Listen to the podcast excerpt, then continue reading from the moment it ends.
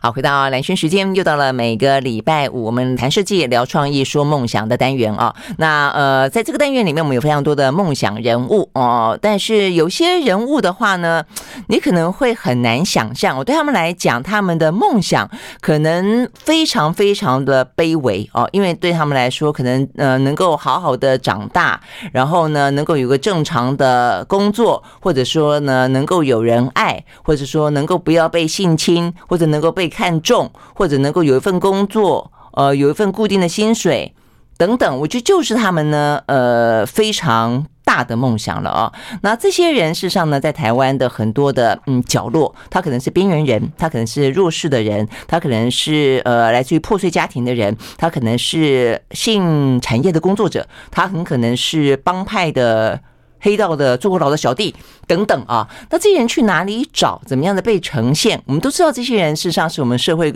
当中组成的很重要的一部分啊，但他们可能在阳光照不到的地方。好，所以呢，在今天。我们特别邀请到呢，呃，是有一本书的作者啊。这本书事实上是在过去一段时间里面啊，这个一周刊有一个呃单元吧啊，也就像是我们的节目有很多单元一样，他们有个单元叫做“坦白讲”。里面呢，我不晓得大家是不是有曾经看到过。我当初看了一些啊，那印象很深。但是呢，因为也真的就是像我刚刚形容的，是这样子的一个呃比较。在阴暗角落的小人物啊，那所以呢，看起来有时候也会还蛮难过的啊，所以并没有到说天天都一定要去看，但是呢，他会逼着你去直视生命的问题，去直视整个社会的问题啊，所以呢，今天的话呢，我们就邀请到作者，他把他过去这些年的作品呢集结成书，这本书呢叫做《我不是自己的》。呃，这个作者呢是陈韩谦，到我们的现场来。Hello，韩谦早安，主持人早，各位听众大家早。嗯，所以这些文章真的是都不算长，就现代的阅读来说，还算是蛮很多人我相信会觉得说，呃，很很能够去读它，就差不多六百字左右啊。呃，但是故事非常非常的多。他是你几年间呃这个访问到的人啊？嗯，就是两千零八到二零一五年，大概七八年的时间累积的稿子。哦哦哦，这样多少人？你有算过吗？这个这个书里面收了一百一十二篇，但是我自己访应该五六百人以上。哇哦，五六百人，然后都是像这样的小人物。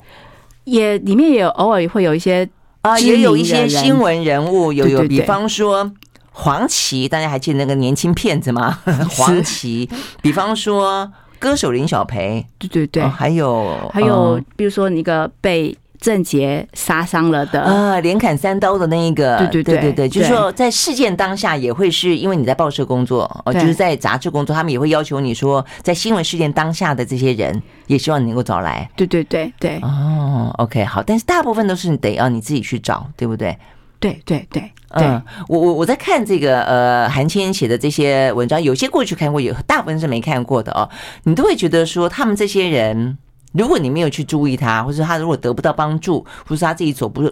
走不出来的话，你好像会有那种感觉，下下一刻就会成为明天社会新闻的头条。就他们的人生，其实真的是很需需要被看到，我觉得。然后呢，而且也很需要社会有一个安全网啊，去能够把他们给网住，把他们给捞出来的感觉。好，所以你要不要讲讲？就你在设定这些人里面，因为我刚刚也大概点到，就里面很多种啊，这个形形形色色的人，但多半好像都比较边缘、比较弱势、比较破碎。这是当初这个呃专题所设定的方向吗？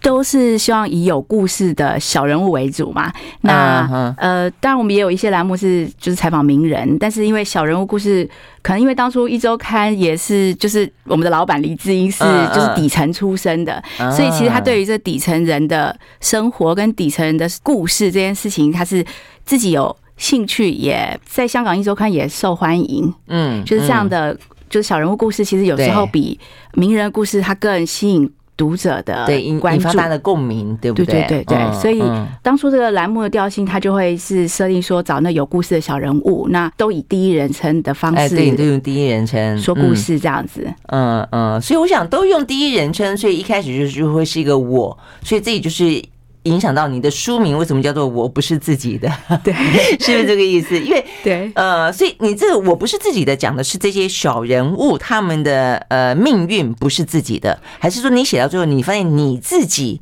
不是你自己的，是他们的，是哪一个意思？其实也都有，就不管受访者或我这个作为记者的这个倾听跟写作的人来说，其实，在那个当下。他的命运，他都是身不由己嘛，所以他其实就是这个我不是自己的，就是其中一个受访者自己的感慨，然后后来就拿来作为他的篇名，现在拿来做书名。那因为我写这个东西，变成说我要把我自己个人的一切都拿掉，我的脑袋要换成受访者的脑袋，我们去经历他的人生，才能够把他的故事呃梳理出一个六百字的小文章这样子。那在这个听跟写的过程里面，其实我如何思考？或是我如何判断这事情全部都要拿掉，我就变成要变成是这个受访者，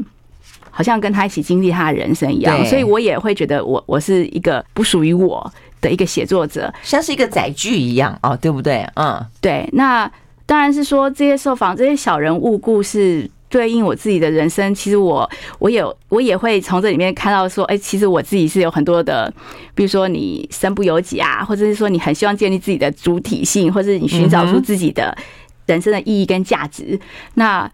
呃，他们的疑问常常也是我的疑问啊，就像那个我这一篇这个我不是自己的，是一个就万华流音，嗯哼，那他。他的一生就是他从十几岁开始，就是呃用性工作来换取他的妈妈跟弟弟妹妹的温饱。然后他讲完他一连串就是去坎坷的人生之后，他跟我说，其实他很想做自己，可是其实他一生都没有为他自己活过。那他问我说，那应该要怎样才能做自己呢？那他这种对人生的一个大疑问，对我来讲。对，我也觉得对。那他不知道怎么做自己，那难道我很知道我要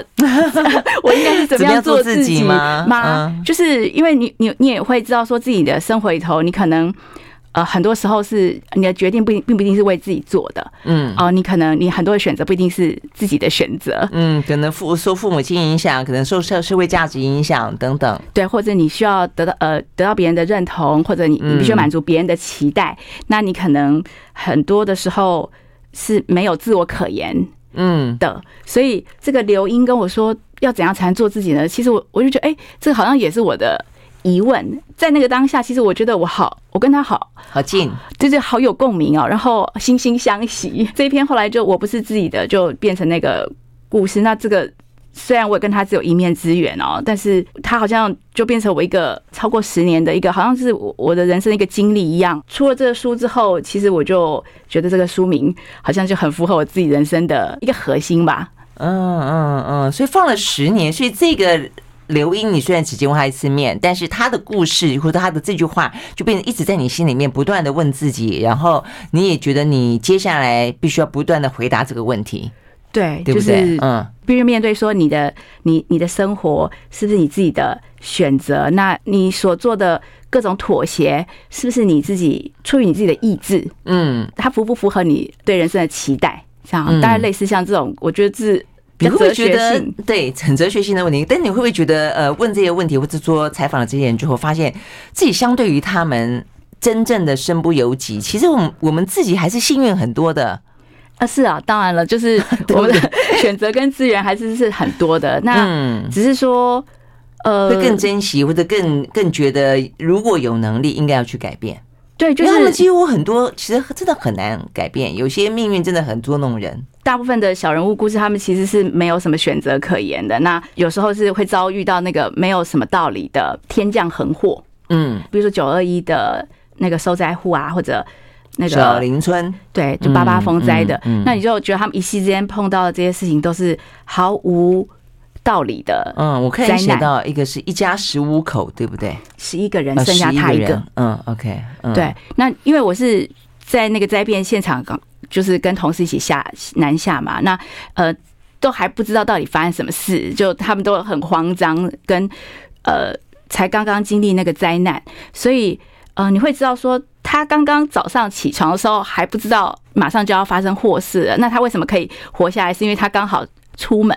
嗯，呃，要要去田里寻一下，因为下大雨嘛，那他就离开他家，所以才走出去山就崩了，那他家人就全部没有了。那这你会在那个现场知道说，这这一切其实是根本没有没有任何道理的。当你碰到这些，就是你人生就就算再怎么顺利啊，有时候也许我们就是人生顺胜利组，会觉得说，呃，已经很。很幸福了，可是像这种天降横祸的事情，就是我在采访的过程里面就常常遇到，一切看起来都很美好，但是下一刻就什么都没有了的这种事情。所以对我来讲，我也会有有一种体会，就是说我虽然现在觉得我是呃很幸运的一个人，其实谁知道我下一秒会发生什么事？那个感觉会很真实的在你的脑子里。哎，这样听起来，过去这这十几年间，你做这些小人物的访问，听到这么多看起来虽然不属于你、不属于你的故事，但是却因为你都得要用第一人称，然后呢去倾听、去书写，所以你好像他们也就他们的人生也渗透到你的人生，所以你会不会因此而怀疑人生啊？听起来，其实对我其实有很长的时间都是在怀疑人生，想说。这个太可怕了，你知道吗？就是说，有一些事情你找得出前因后果，对，前因后果，你可以说，哎，我做错了什么决定，我我有什么错误的判断、错误的选择，导致我现在什么什么样的窘境啊？但是有些事情是完全没道理的。那对我来讲，就就是我会知道说，我现在的感觉很平顺，它不是它不是一个真实的东西，这样子。因为因为我我采访所有的不幸的经历的人，他们就是没有一个人在前一天知道，或是上一秒他就知道我下一秒要碰到这些祸事了。哦，你会觉得这样的不真实啊？我觉得每一个当下都很真实，只是它不长久。嗯，可是不真实听起来。更可怕哎、欸，就是，所以我有一段时间是在想说，好可怕，就是尤其那个八八风灾那一个月啊，就是刚好九二也是十周年，所以我两个月的时间就是访了十几个，都是一夕之间他家人就全部没有，生活就全部改变了的人这样子，所以我大概就是有一段时间，我就觉得说，这种无常的感觉很可怕。嗯嗯，对，对无常，但无常意思就是说它它不长久，但是至少每一个片刻都还算是真实。哇，你这样子采访，其实我一直觉得啊，当记者，你你某个角角度讲，人家说当记者有特权，我觉得呃，你说那种拿去什么招摇撞骗啊、仗势欺人 这种，真的是非常的不道德，这种特别应该不应完完全不应该。但我觉得有一种特权，就是他说给你一个合理的、正当的去窥探别人。人生的权利，就别人为什么接受你的访问，他他要你要这样的，你可以这样问他，他要这样的回答你，对不对？但是其实你刚刚那样讲，让我觉得说，其实某个程度我们也付出代价，尤其是当你要去窥探的，或者你要去报道的，希望能够引起，就你作为一个桥梁，然后呢，透过你去转介，要引呃分享给更多人，但是你无形中也会受到一些影响跟渗透，对不对？对，就像您刚刚说，他就是有一种怀疑人生，跟其实会有一种感觉，就是其实人生有很多的不确定性。跟那你还会想继续做吗？会哎，因 为所以为什么？呃，可能因为我自己也觉得说，我来自底层家庭，然后呃，你听别人说他们的生活跟他们的遭遇，如何面对他们的创伤跟苦难的时候，其实他们的那个信念跟那个要。活下去的勇气，跟呃很努力要往前走的那个韧性，会变成我的。嗯，对，这点也是非常非常不可思议的，对不对？就即便那种生命的磨难，而且我们刚刚讲到毫无道理、没有预期，但是有些人他就有他们呃那种。任性，就是说，他就觉得他得要挺过去。好，所以我们休息了再回来啊。所以呢，在里面的每一篇故事呢，都是用我做开头。比方说，十八年前我去一个女客家按摩，她穿的薄纱，按一按就把衣服脱光了。我有点吓到，这是一个盲人按摩师的故事，还有好多好多这种以我为开端，呃，所以呢，我不是我自己的这本书啊，里面真的是很多故事呢，很值得大家呢，呃，好好的来感受一下。我们休息了，马上回来。I like 103, I like radio。好，回到蓝轩时间，继续和现场邀请到的啊，这个一周刊的，哎，你现在还是一周刊吗？不是了嘛，哈。啊，对，因为一周刊收起来，那因为一周刊收起来之前，那个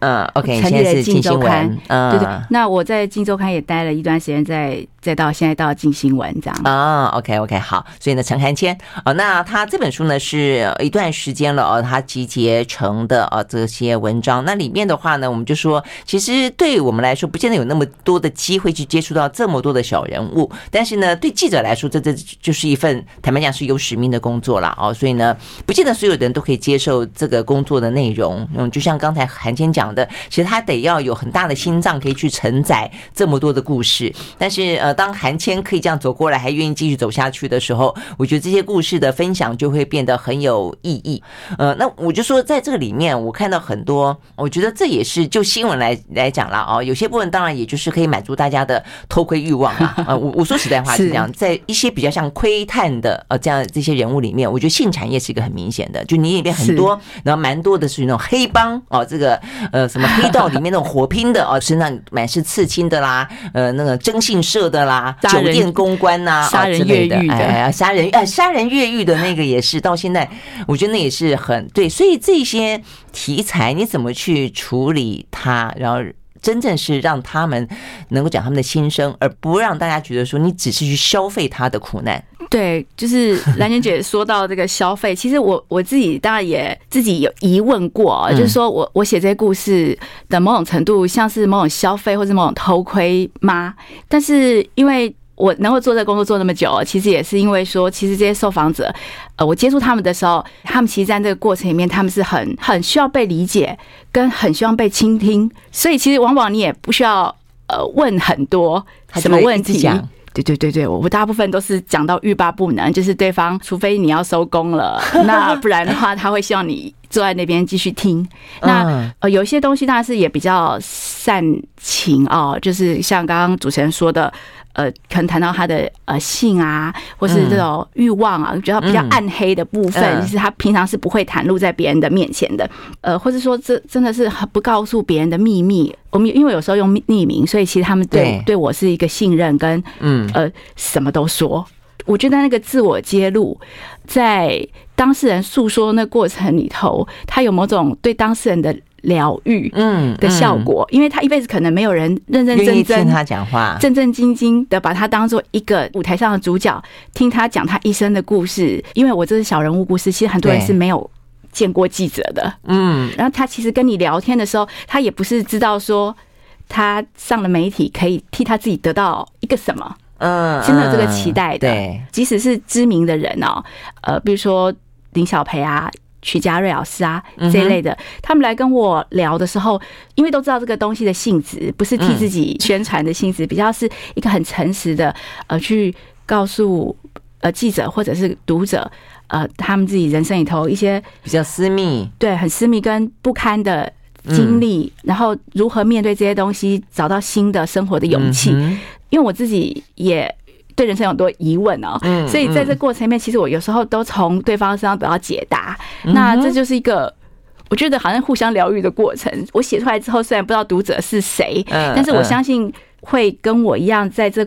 个故事里头得到一些启示，或是对人生一些比较正面的信念。虽然我的故事有时候也并不一定是那么正面，对对对，感觉上都有一点点晦暗，但是很很神奇的是，你你最终。得到的会是一个比较正面的力量，对不对？因为我看这本书，我也才知道寒谦有花过十二个小时听一个人就几乎讲了啊他的所有的故事。那个人是谁？徐未央，你好吗？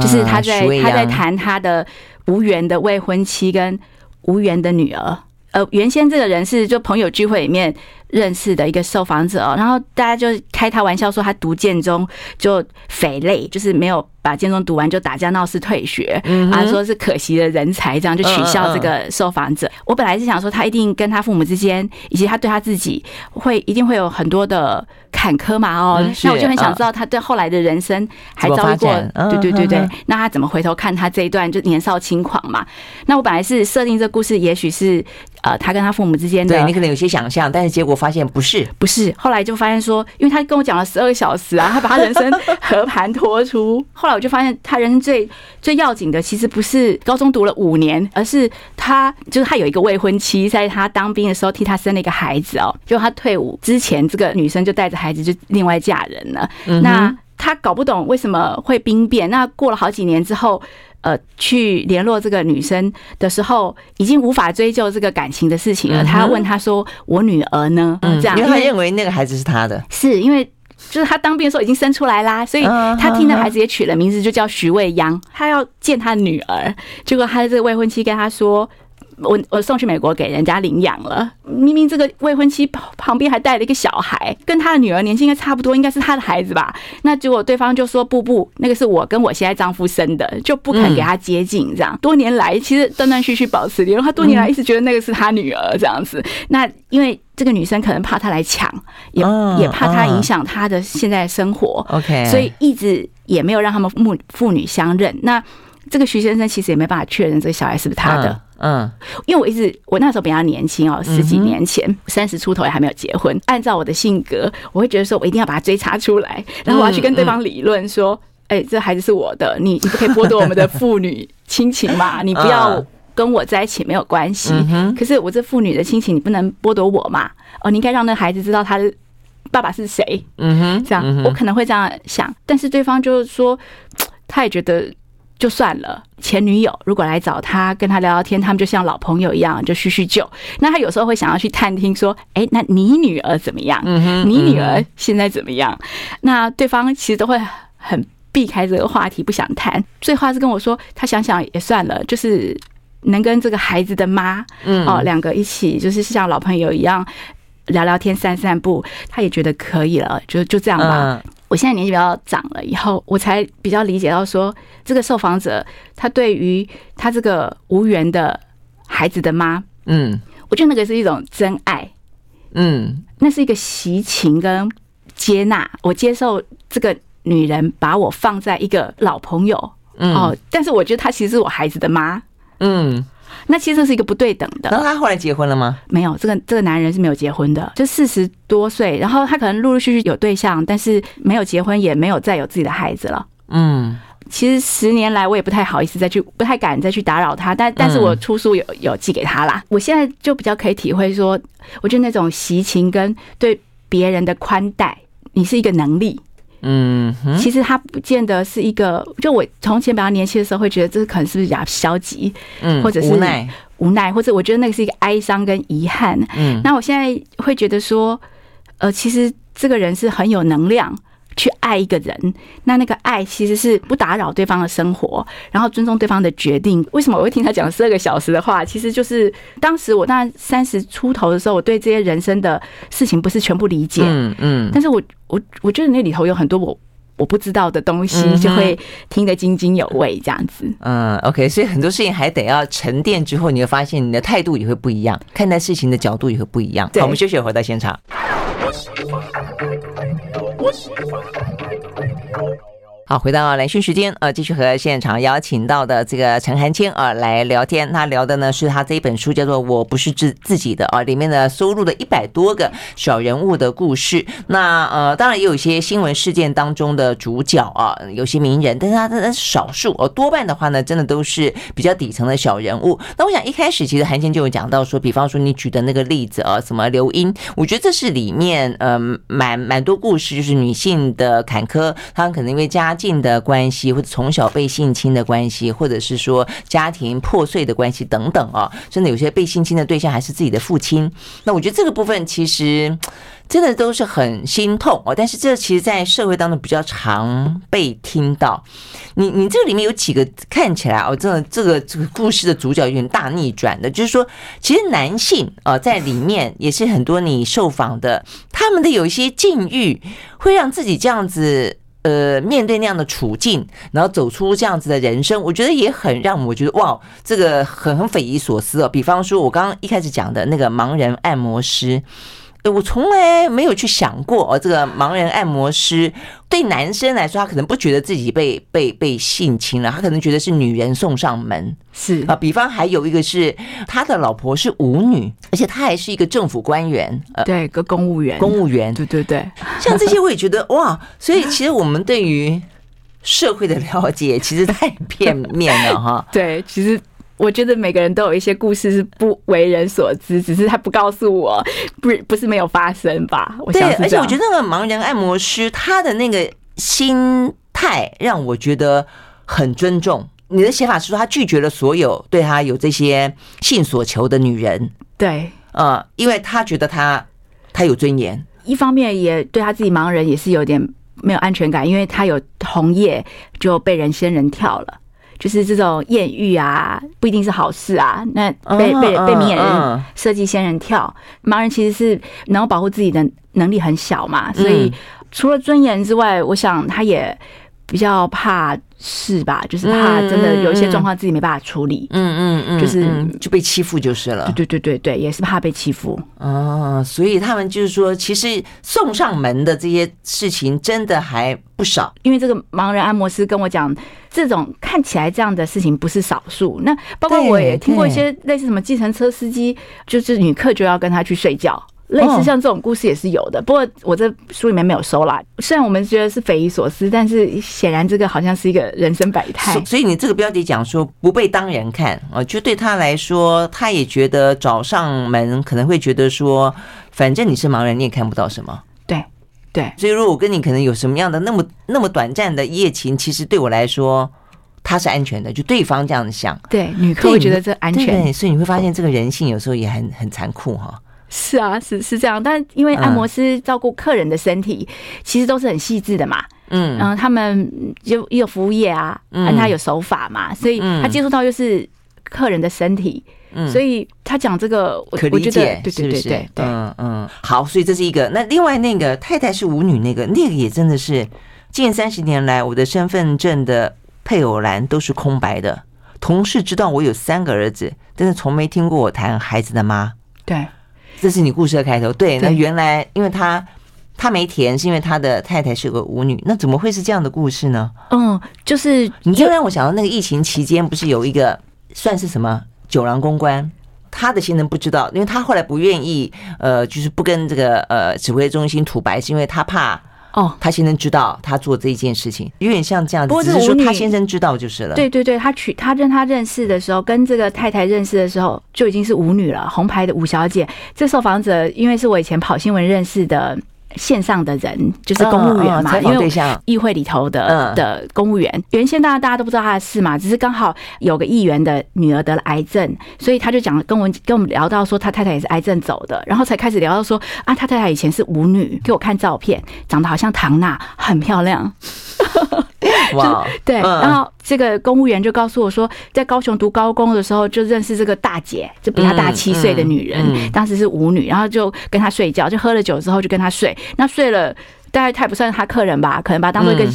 看着顺眼的小弟弟朋友这样子，那就就没想到替他生了小孩，生了三个、嗯、三个儿子。那后来这个男人就因为也也有一个责任嘛，后来就跟这个女人生活在一起，那就养家。当然其实也不太需要他养家啦，因为这个太太后来还是有陆陆续续跟客人来往，嗯嗯、所以他说有时候太太客人给他钱就给他一百万，那他也觉得说啊，这是这是什么朋友这样子，那也没法过问他。按照人生就这样拖拖拖，这个男人也就没有再另外结婚了啊。另外交往谈恋爱的时候，他也觉得说好像是外遇，他自己也觉得怪怪的。虽然没有跟这个孩子的妈结婚，但他自己也觉得怪怪。所以他后来跟他太太之间也有发展出了一种彼此珍惜的一种感情啊。那因为他们父母其实双方父母都不赞成他们这段关系，岳父岳母会觉得这个男人是不是贪图女儿的钱？那这个男方的家长会觉得说根本配不上。嗯，就觉得舞女根本配不上我儿子，在就是公务，后来就是读了大学去当公务员了嘛，就觉得根本配不上。但是他们两个其实到后来就有一种相知相惜。然后太太得了癌症，过世之前，他们两个去登记结婚，这个太太就很高兴，觉得嗯，也终于也算是一种接纳吧。嗯，被被这个男人，他替他生了三个小孩，也算是被他接纳了，跟正式的承认说，我们两个的关系其实就是夫妻这样子。但当时这个，因为他还是公务员，所以其实我也帮他匿名，跟没有拍他正面这样。那这个。公务员到现在，我也会把书寄给他这样子。嗯、对，所以人生好复杂哈，很多关系其实真的都是呃很很难以言说，就是有些事情的发展也不是你预期中，大家有时候走着走着就走成这个样子了。所以呢，关键就变成说你怎么去回应他，你怎么去去处理这样子的一个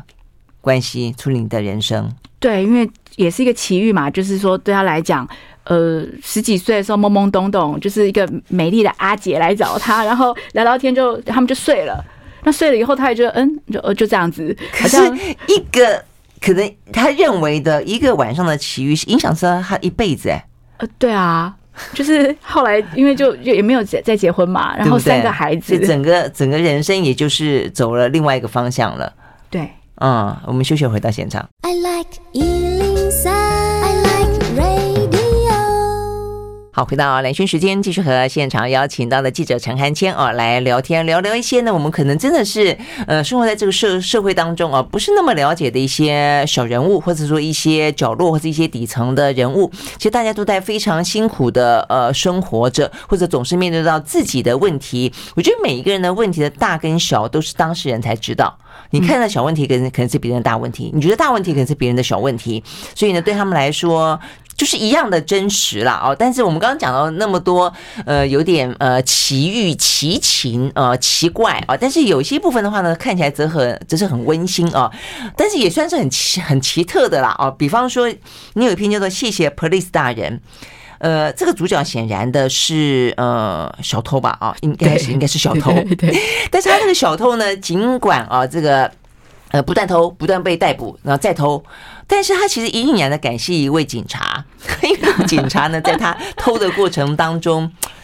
劝他向善。对，那他在接受你访问的时候，他一直念着那个曾经劝他向善，最终啊，哦，这个不是当下就决定要向善，经过几年之后，而且呢，还又偷了几次，然后还又坐了牢几次，但是他一直记得。当初那个警察呢，呃，这个对他的循循善诱，这样后来呢，成为一个教会的呃，算是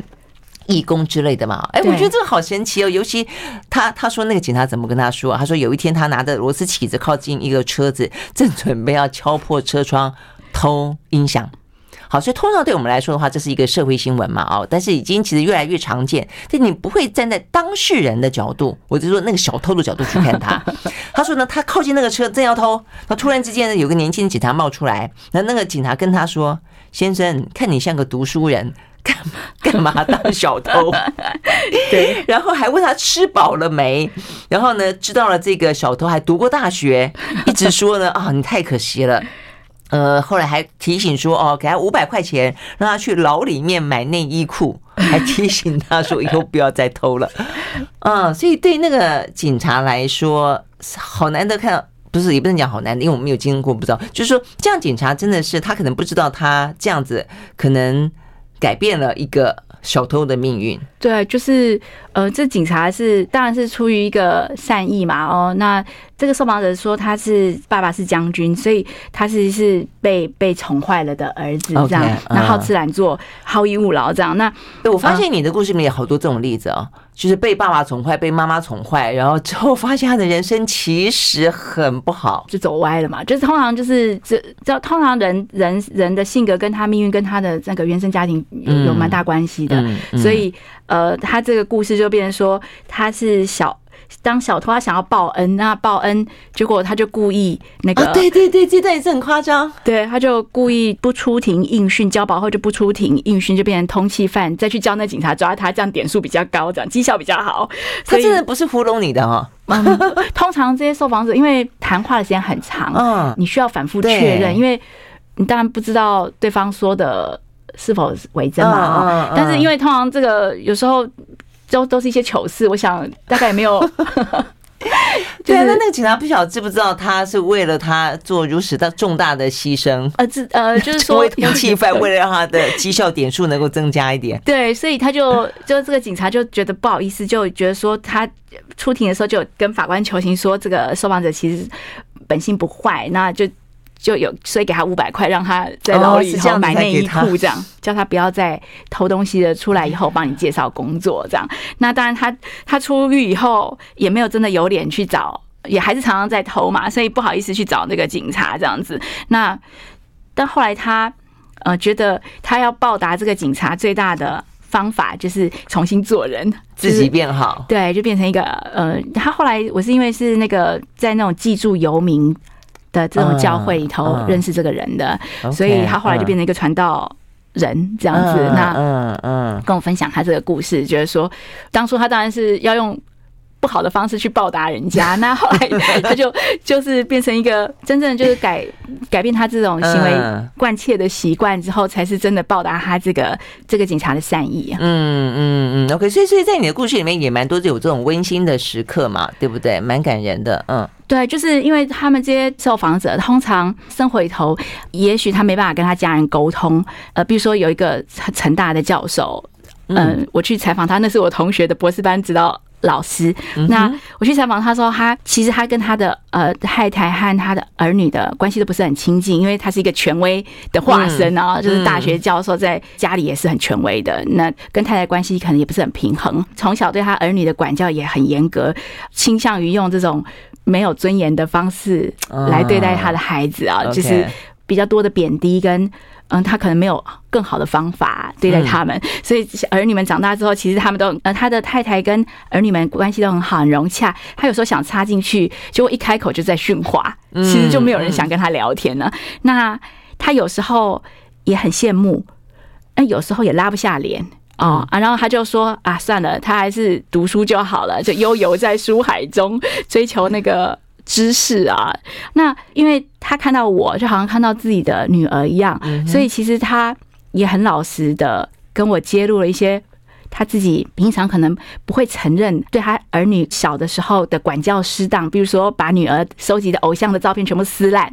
啊，或者小孩们在为了什么争夺铅笔吵架，他就把那全部折断。嗯之类的，就是做这些，就是可能他回想起来觉得后悔，可是他从来不曾去跟他小孩说，其实爸爸觉得很抱歉了，对，就是他也说不出口。那后来这个老师是有用他本名跟正面拍照嘛，当初杂志初刊的时候，所以其实我跟他聊完，他就蛮高兴的。他也许心里头有一些其实说不出口跟难过的部分，嗯，就觉得好像他愿意用真名，然后还让你拍正面照，就代表有点像透过你。跟他的孩子，或者跟他这个家庭，跟他的太太道歉的感觉，对，就有一种寻求他们的谅解的的那个心意在里头。那其实，在我跟他聊的过程里面，我就已经觉得他是好像把他心里头那个压了很久不好受的往事说出来，就已经有一种疗愈感。那登出来之后，我觉得他有某种程度其实是很希望得到他们的接纳，跟那个他家人的接纳跟。谅解。那登出来之后，我寄杂志给他，他也是很高兴。就是某种程度是公开向他家人，他其实很在乎他们啦。那但是大就是很权威大男人的是拉不下他的身段，所以某种程度好像公开道歉了。嗯嗯，他我想他的家人看了也会有一种欣慰啊，觉得说在杂志上公开道歉了。他自己有说，在那个故事里面，他有跟我说，太太就是他每次开口就会说出。吐槽跟讽刺的话，太太就会说：“好啦，你最伟大啦。”然后他说：“啊，算了算了，我还是回去读我的书好了，闭上我的嘴。”这样，所以我觉得他这这种坦白也是一种蛮不简单的事。对，但是终究他还是得要直接面对他的家人啦。嗯，我觉得就算他这个文章透过你啊，对你来说你也觉得呃扮演某种的这个是蛮有社会价值、蛮有意义的一件事情。但是呃，对，这个就是。呃，公开没有直接面对面的看着眼睛的道歉，回过头去还是得要继续相处。我觉得他终究是得要去承认自己的不不论如何，他迈开了第一步嘛。哦，对，而且那一步也是对他来说是一个重炮轰击。我很好奇接下来，对对对，家里面应该现在很好了啦，哈。对，因为他是我同学的老师嘛，所以我有问过问了同学，他们应该就慢慢，因为他其实就是他有这个。意愿，对，打破这个这是第一对第一关，嗯、对啊。好，所以呢，点点滴滴哦，坦白讲都在我们生活当中，只是呢，我们可能不见得呃有时间去关注这么多。但是呢，同样的，就像刚才这个韩谦讲的哦，他的若干故事也都点醒了自己，其实也都是呃有不同。我觉得那种情绪感觉很多都是相似，只是面对的情节不一样。哦，但是都是可以点醒自己，然后呢，也很值得跟大家分享的。好，今天非常谢谢陈安谦到我们的现场来，谢谢，谢谢。